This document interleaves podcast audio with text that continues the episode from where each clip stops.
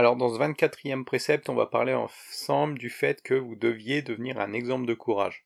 Alors lorsqu'on choisit la force plutôt que la faiblesse comme guide de nos pas, le vrai chemin, celui qui compte, nous apparaît enfin. La caricature moderne associe la force à la, à la virilité de l'homme, un peu comme la couverture de ce livre, mais s'arrêter aux apparences de la force ou au sexe, c'est le piège dans lequel nous pouvons facilement tomber. Parce qu'à votre avis, qu'est-ce qui nous plaît dans le fait de voir un homme au physique de gladiateur romain sur la couverture d'un livre? Alors pour moi, il s'agit du même phénomène que lorsque j'entends une femme parler de science ou de technologie. Ce sont des personnes qui sont compétitives dans des domaines où ils ne sont pas censés l'être, et qui, en dépassant les standards, redéfinissent ce qu'on imagine être la norme. Les gens qui sont les meilleurs, ce sont des gens qui dépassent la norme de manière générale. Ils sont ce qu'on pourrait appeler symboliquement des exemples de courage. On est symboliquement un tueur ou on ne l'est pas. C'est-à-dire qu'inconsciemment, nous percevons le travail et l'audace que ces gens-là ont dû mettre en œuvre pour atteindre leur niveau. Ce qui les rend rares et sexy à nos yeux et nous donne envie de les avoir à nos côtés, ou nous donne envie de les connaître. Ces personnes nous paraissent fortes parce qu'elles ont affronté des défis difficiles, elles ont su dire non à leur peur, non au monstre qui les menaçait, non au jugement, non aux doutes des autres, à leur gêne, à leur impatience, et elles n'ont pas reculé devant les défis qu'elles devaient affronter.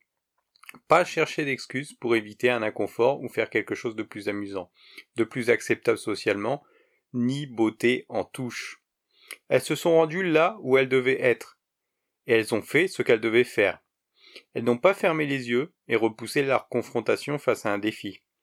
Elles n'ont pas tenté de tourner encore et encore autour du pot en assistant à des conférences d'experts, fait des stages de motivation, débattu avec vigueur pendant des jours et des jours, regardé des milliers de vidéos de motivation en boucle. Même si ces choses, peuvent être utiles, en réalité personne n'a besoin de livres ou de conseils pour prendre le taureau par les cornes. Même pas des miens, je vais vous dire, et il suffit simplement en fait de mettre son ego de côté et de décider qu'on fera ce qu'il faut pour être au-dessus de nos défis.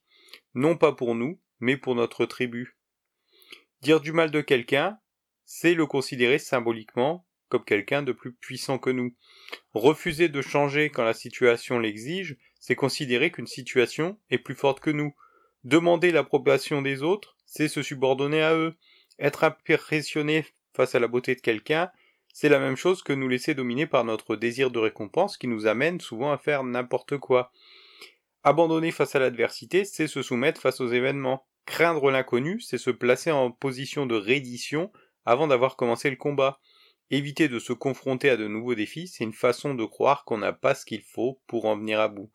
Alors quel respect on peut donner à ceux qui abandonnent avant d'avoir réussi, refusent des défis, font la même chose depuis dix ans, ont peur du futur, fuient leurs problèmes, accusent les autres de leur manque de compétitivité dans un domaine, prétendent vouloir des choses mais ne sont pas prêtes à en payer le prix, s'estiment morts ou battus alors qu'ils respirent encore, sont égoïstes et ne vivent que pour eux, rejettent le présent, la réalité ou leur responsabilité. Inconsciemment, on ne donne aucun respect aux personnes qui se laissent vaincre par l'adversité ou qui nuisent à leur tribu. À une époque où l'on nous explique que il faut être plus ceci ou moins cela ça me semble important de se poser la question de ce qu'est ce plus ceci et ce moins cela, et qu'est-ce que cela implique. Donc j'ai tendance à dire qu'il est impossible de faire changer quelqu'un ou que ce changement doit venir de lui. C'est-à-dire qu'aucun argument valable, même répété des milliers de fois, ne pourra convaincre quelqu'un qui n'est pas prêt, quelqu'un qui n'est pas prêt à se, se laisser convaincre. Ça suppose donc deux approches. Soit vivre dans le mensonge, soit vivre dans le vrai. Et seul ce qui est vrai perdure une idée ou une philosophie qui est imposée comme vérité par le plus grand nombre, si elle est fausse, disparaîtra avec le temps. Nous sommes, nous sommes des êtres pratiques bien avant d'être des penseurs ou des philosophes. On est en ce moment dans une société qui se dit rationnelle, mais euh, cette société est loin d'être rationnelle en réalité.